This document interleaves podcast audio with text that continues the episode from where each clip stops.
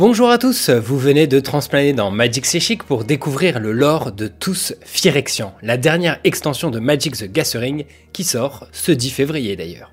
Salutations chers Planeswalkers, j'espère que vous avez apprécié les excellentes cartes du set situées dans un univers aussi dark que sophistiqué. Et vous y avez forcément aperçu des événements perturbants, des transformations marquantes même. Mais ne paniquez pas, tout va bien se passer. Nous serons bientôt tous Phyrexians et vous saurez tout sur cette histoire. Et ça, j'ai l'immense plaisir de le dire, c'est grâce à Wizards of the Coast qui nous a sollicité pour fêter la sortie du set en vous racontant sans plus tarder ce qu'il s'y passe vraiment. On les remercie très chaleureusement pour leur soutien. Et Alvar, est-ce qu'on fêterait pas ça en offrant un booster collector? Allez, vous pouvez commenter cette vidéo avec le mot-clé unification pendant que tu nous rafraîchis la mémoire sur cet euh, arc narratif, Quentin? Depuis que les Phyrexians ont sporadiquement refait leur apparition aux quatre coins du multivers, les Sentinelles ont décidé de tuer dans l'œuf le plan machiavélique de leur leader Eleshnorn. Ils ont transplané directement sur la nouvelle Phyrexia, ancienne Mirodin, pour y rejoindre les derniers résistants et aller détruire l'arbre-monde artificiel érigé par la race biomécanique. S'il est trop tard, les Phyrexians l'utiliseront pour envahir le reste du multivers, mais grâce au voyage temporel de Teferi, et bien qu'il n'en soit pas revenu, Kaya, Chase, Nissa et leur bande peuvent y déclencher un silex dévastateur, comme Urza en son temps, à condition de se sacrifier pour l'activer. Mais dis-moi, toujours pas de nouvelles de Fubbletop Ah, ça non. T'imagines un Fubbletop parachevé? Le, le rêve. Lançons le générique pendant lequel vous pouvez donc commenter pour gagner le booster collector ou aussi liker la vidéo si vous nous aimez bien.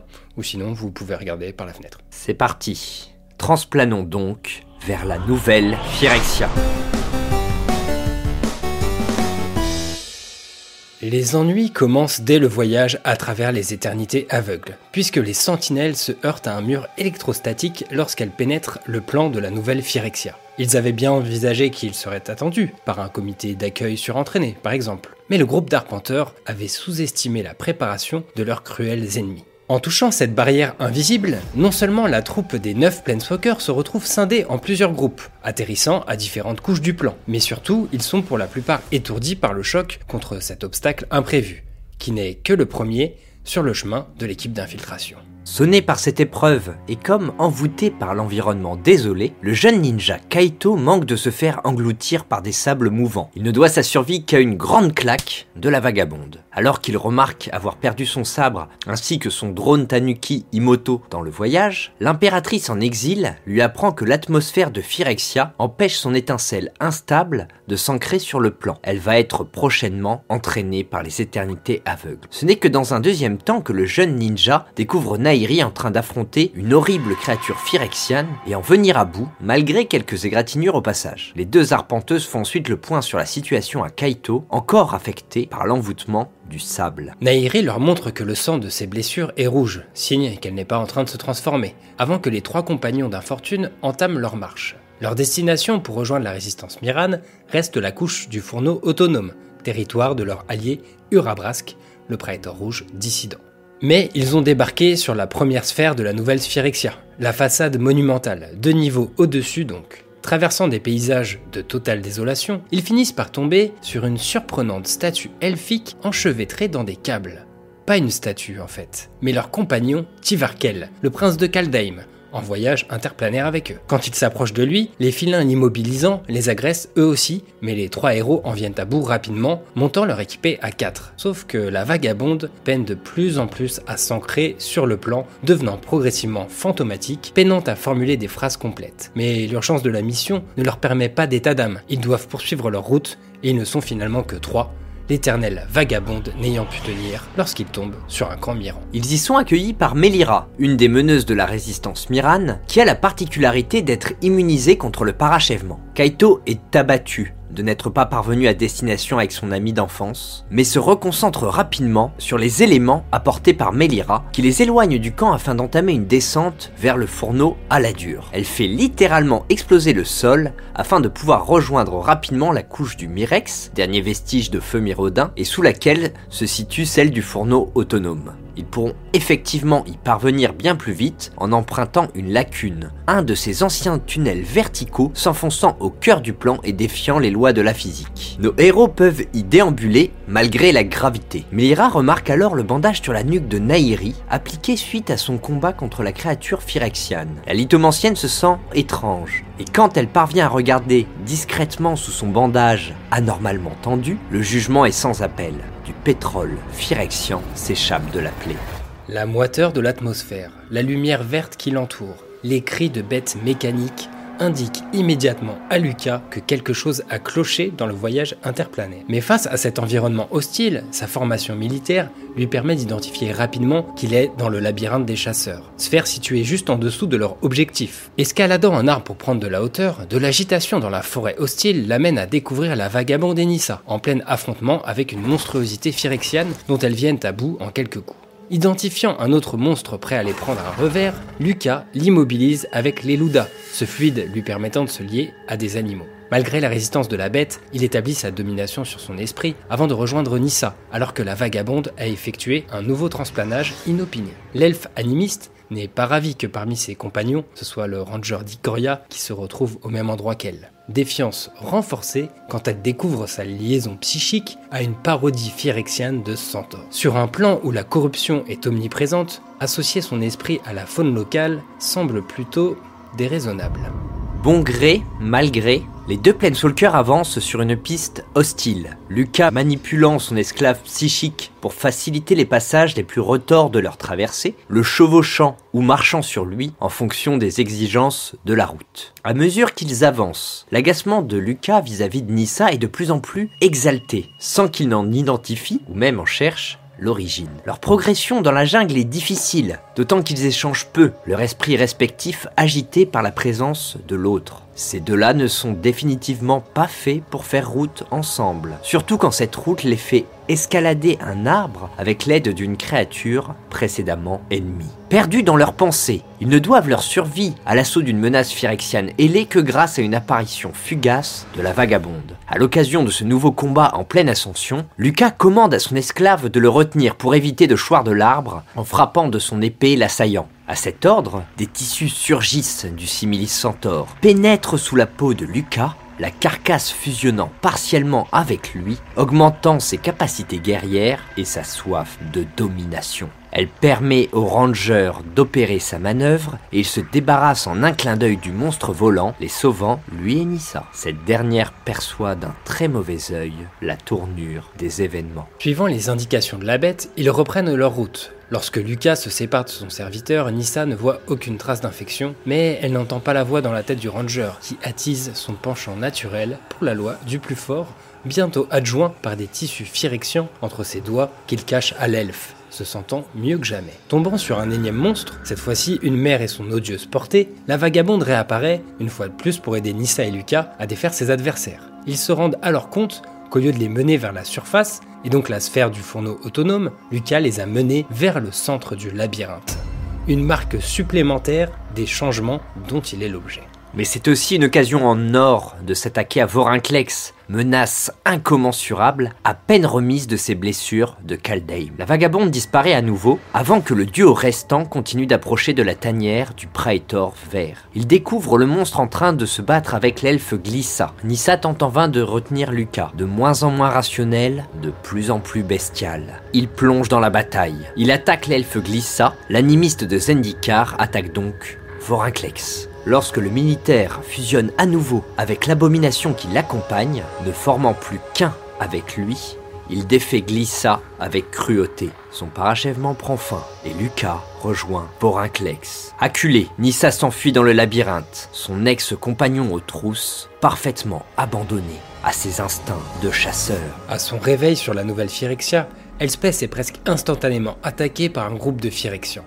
La chevalière aguerrie ne se laisse pas surprendre, mais l'arrivée de Kaya lui permet de passer outre le surnombre ennemi. Une fois cet affrontement terminé, elles sont menées par Troun, le dernier troll du plan, jusqu'à une fissure ouverte sur la couche inférieure, à la surface de laquelle une lacune les emmène jusqu'à la sphère du fourneau. Sur le chemin, Elspeth découvre que dans leur voyage interplanaire, Kaya a récupéré le drone accompagnant le ninja Kaito. Cette bonne nouvelle ne suffit pas à la sortir du mouron que cause chez elle la vision de Mirodin, perverti par Phyrexia, où tout paysage semble voué à créer le désespoir, pour ne pas dire la mort de l'âme. En mettant le pied sur la bouillante sphère du fourneau, deux surprises les attendent.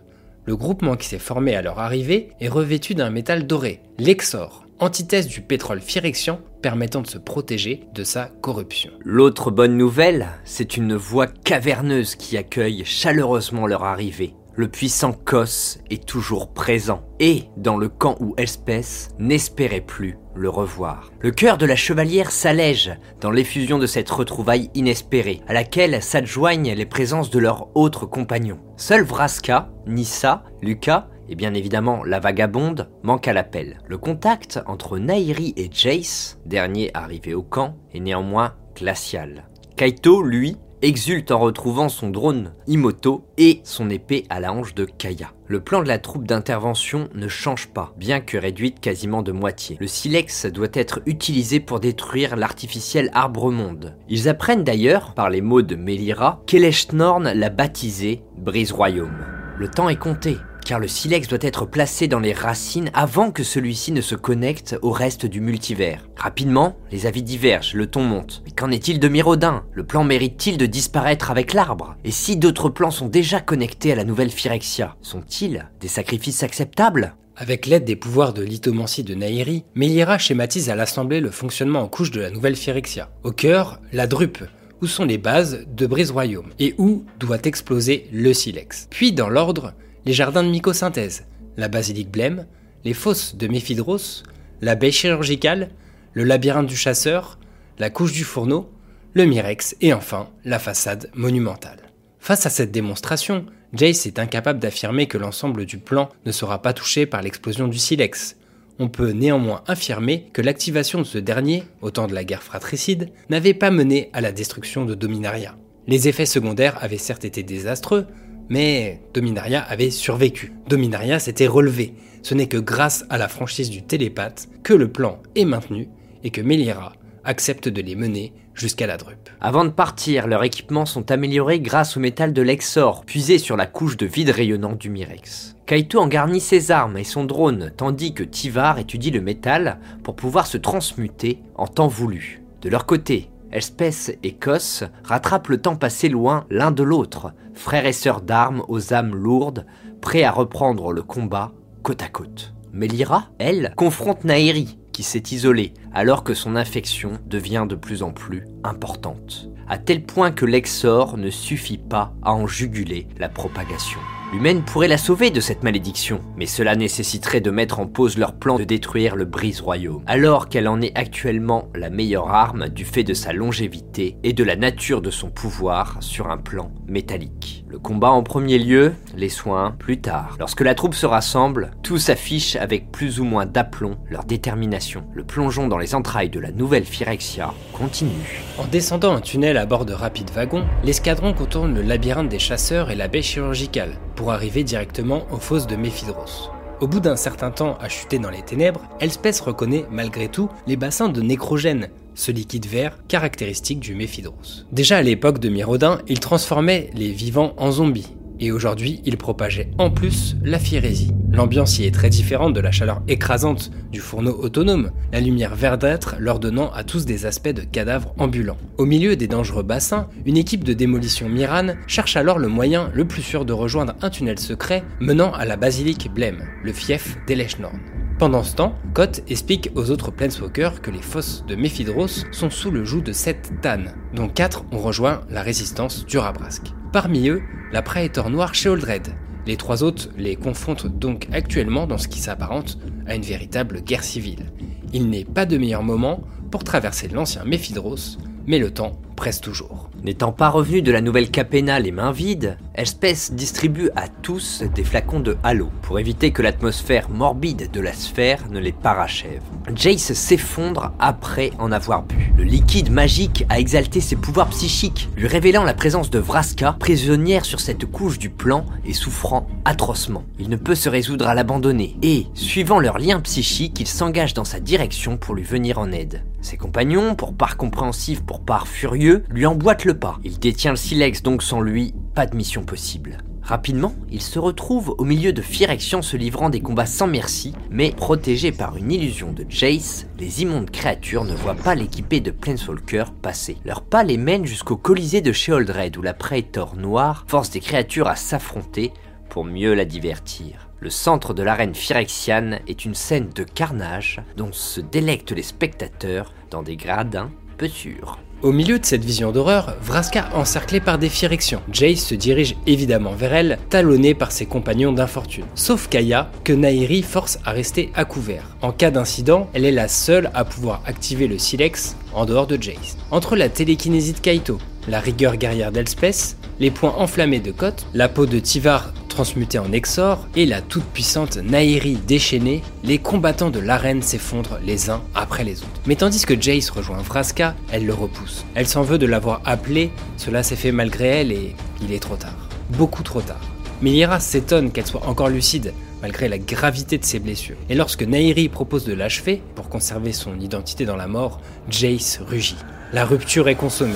Ses compagnons lui prennent le silex alors que le télépathe répète qu'ils peuvent la sauver, ne comprenant pas la vraie nature du poison phyrexian, alors même que l'amour de sa vie confirme leur dire. Lorsque le reste de la troupe est parti, Vraska laisse Jace s'approcher et ferme les yeux.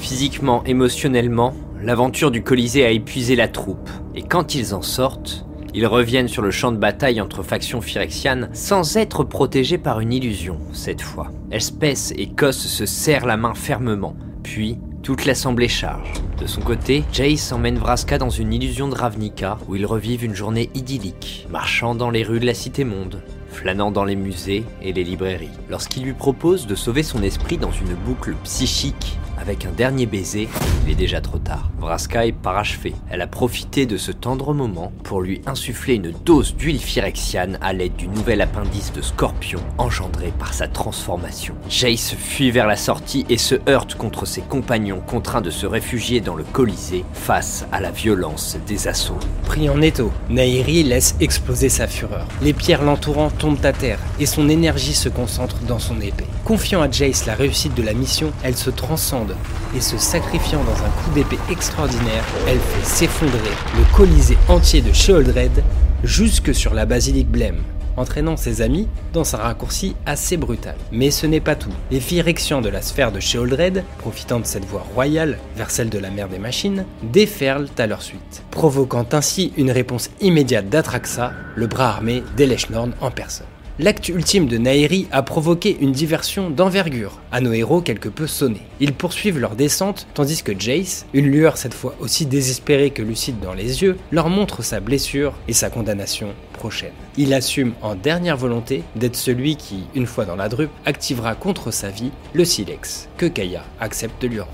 En avançant sur le pont de la basilique Blême, les sentinelles apprennent de Melira la difficulté que représente la tâche de quérir la phyrésie, nécessitant un temps de repos très conséquent. Jace, dévasté par la disparition de Vraska, refuse de toute façon d'être guéri. S'interrogeant sur le développement du Brise Royaume, Melira profite de cette traversée pour témoigner de ce qu'elle a vu. Les racines de l'arbre dans la drupe, au cœur de la nouvelle Phyrexia, là où est enfermé Karn, puis des branches s'élevant jour après jour jusque dans les jardins de mycosynthèse, dont certaines semblent prêtes à porter d'immenses fruits aqueux et troubles au reflet d'autres mondes. Un phénomène que Tivar connaît bien, les percées de présage. Ils parviennent à la basilique blême sans encombre, ils pénètrent ces couloirs sans fin bordés d'étranges phyrexians figés. Mais aucune résistance ne les empêche de parvenir enfin jusqu'à l'escalier menant au jardin de mycosynthèse sous la salle du trône. Certes, les forces d'Eleshnorn sont occupées par la rébellion intestine comme prévu, mais c'est clairement trop facile. Et Jace commence à atteindre les limites de sa résistance. Là où son bras a été blessé, des veines métalliques commencent à ressortir tout autour de la blessure. Dans le sillage de Melira, les arpenteurs se hâtent au travers des jardins de mycosynthèse, prenant garde à ne pas toucher les floraisons traîtresses, propagatrices initiales de la phyrésie sur Mirodin. Les trois passages menant à la drupe apparaissent comme une blessure dans le flanc des jardins. Une fois traversés, grâce à l'effort conjoint de la transmutation de Tivar et de la télékinésie de Kaito pour éviter toute contamination, ils découvrent alors l'odieux Brise Royaume. Arbre monde perverti, à l'écorce de porcelaine, aux percées de présages rouge sang et suintant le pétrole corrupteur. L'ignoble concrétisation du diabolique dessein d'Eleshnorn. Des vaisseaux Phyrexians sont regroupés à ses racines, prêts à lancer des invasions interplanaires. Voyant une lumière blanche s'intensifier à son sommet, les sentinelles se précipitent sur la passerelle menant à l'arbre immonde. Mais trop tard. Un éclair zèbre le ciel. La version pervertie de l'arbre de Kaldheim est connectée au multivers. Jace s'effondre sur le pont et Tivar le ramasse pour finir la traversée. Arrivant au bout de la passerelle, il découvre Karn désassemblé, éparpillé sur l'ensemble de la plateforme. Ils lui apprennent l'existence du nouveau Silex qui, en détruisant les racines du brise-royaume, pourrait sauver une partie du multivers de l'invasion imminente. Dans un ultime effort, Jace se redresse et part vers la base de l'arbre, suivi par Tivar et Kaya. Elspeth ne les suit qu'après un échange poignant avec le golem d'argent, le laissant en compagnie de Melira. Au bout d'un énième pont, il découvre que le réseau des racines a étrangement reproduit l'hôtel d'Elechnorn. Des voix portent une mélodie macabre, un goût d'éther tapisse l'atmosphère. Des images de tout le multivers se reflètent dans la faille percée par l'arbre, avec des milliers, non même des millions de vaisseaux prêts à se déverser sur l'infinité des plans le plan de la mer des machines, si ce n'est le développement de toute la civilisation néo-phyrexiane, était à un stade bien plus avancé qu'il n'aurait pu l'imaginer. Comble de désespoir, Face à eux surgissent Ajani revêtu d'une armure aux couleurs porcelaine et écarlate de sa nouvelle maîtresse, ainsi que le démon Tibalt, infecté par Vorinclex lors de leur rencontre sur Kaldheim. Furieux et plus impliqué que jamais, Tivar confie à Kaito le soin d'amener leurs deux compagnons restants à destination, tandis qu'avec Elspeth, ils engagent le combat contre chacun des deux arpenteurs, parachevé. L'avancée est de plus en plus pénible pour Jace, dont la peau est percée par des câbles qui ondulent sinueusement dans l'air. Kaya s'alarme d'autant plus qu'il a pour habitude de cacher envers et contre tous ses états d'âme, ou ses affectations derrière des illusions. Ici, rien pour dissimuler son état déplorable. Et pour ajouter à la pesanteur, Kaito relève que malgré le nombre de morts qu'apportait le plan, il n'y a aucune sensation d'au-delà sur Phyrexia. Kaya, experte en fantômes, voit très bien de quoi il parle. Ici, dans cet endroit semblable à un laboratoire stérile géant, même la mort ne libère pas. La fin de leur pénible marche est sans encombre, les Phyrexians étant déjà trop occupés à partir unifier le multivers. Mais quand Jay s'installe pour faire exploser le silex, un doute saisit Kaya. Le silex indique qu'il purifie la Terre, mais qu'en est-il s'il est utilisé sur une entité qui passe à travers une multitude de plans? Kaito s'adjoint à ses doutes, mais dans l'imminence de sa fin, ou pire de son passage à l'autre camp, Jace est plus déterminé que jamais, car chaque plan sur lequel les Phyrexians poseront une griffe sera un plan condamné. Finalement, en désaccord total, le combat entre les alliés s'engage, miroir de celui un peu plus loin sur le plan d'Elspeth face à Ajani, où l'héroïne écoute avec douleur son vieil ami débiter crânement la propagande de la nouvelle Phyrexia au fil des coups qui s'échangent. Toujours aussi volubile de son côté, Tibalt nargue le prince Tivar, étonnamment silencieux, lui, pour le coup, tout en le lardant d'assauts aussi fourbes que violents. Alors qu'Elspeth poids sous les coups tyranniques d'Ajani, Tivar part enfin un coup de Tibalt pour implacablement l'agripper par un de ses appendices et commencer à transmuter le diablotin en exor. À cette vision, la chevalière sent l'espoir affluer dans tout son corps comme une explosion de lumière et galvanisée par cette énergie, elle parvient en quelques passes d'armes à assommer Ajani avant de partir sur les traces de ses trois autres compagnons. Se retournant dans sa course, elle voit Tivar prendre les barbillons de queue de Tibalt, le transpercer à l'endroit où fut une fois son cœur, provoquant des hurlements de douleur avant de le jeter du pont, ramenant le lieu à son silence Jace tente d'éviter le combat. Malgré sa faiblesse physique, il reste résolu à déclencher le silex pour empêcher les Phyrexians d'asservir le multivers. De leur côté, Kaya et Kaito constatent avec horreur les conséquences dramatiques que pourrait avoir l'activation du silex sur les éternités aveugles, le tissu des réalités, ou même les arpenteurs en voyage à ce moment-là. Après l'avoir récupéré, Kaya le serre fébrilement contre elle, avant de se rendre compte que c'est un mirage, créé par Jace. Le mage bleu se dissimule dans une illusion où, s'ouvrant le front, il découvre que c'est du pétrole phyrexian qui coule dans l'artefact et que son parachèvement touche presque à sa fin.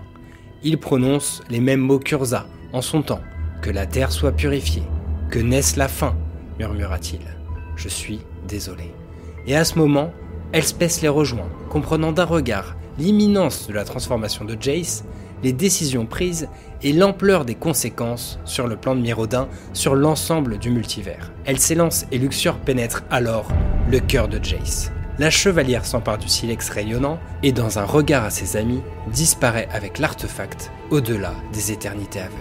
Quelques instants après, alors que Kaito et Kaya sont rejoints par Tivar, le plan tremble. L'arbre est pleinement activé et les innombrables vaisseaux Phyrexians s'avancent vers les percées de présage. Puisqu'un malheur n'arrive jamais seul, des pas se rapprochent de notre trio, qui recule jusqu'à être adossé contre le tronc du brise-royaume. Et fait son apparition, entouré de visages connus, mais déformés par la corruption. Tamiyo, bien évidemment, Nairi, qui a survécu à son ultime sacrifice, et Nissa, qui n'a plus rien à voir avec l'elfe douce et empathique qu'elle était. La croissance accélérée de Brise Royaume n'est sûrement pas étranger au parachèvement de cette dernière. La mère des machines invite les trois sentinelles restantes à se ranger à ses côtés, proposition qu'il refuse à cœur commun. Et Lechtorn en prend acte, puis claque des doigts. L'invasion commence. Voilà qui termine les événements de tous Phyrexian, non pas avec un cliffhanger mais avec une conclusion inéluctable contre laquelle se sont débattus jusqu'à la dernière seconde les sentinelles.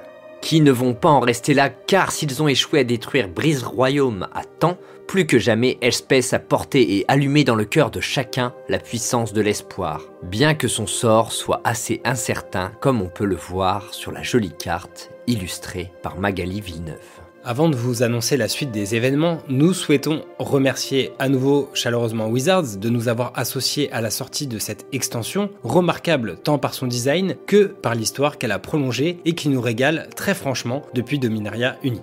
Merci aussi à vous qui prenez le temps de nous écouter jusqu'au bout, de nous liker, de nous commenter, qui nous soutenez sur Patreon. Vous êtes l'étincelle qui nous porte de plan en plan.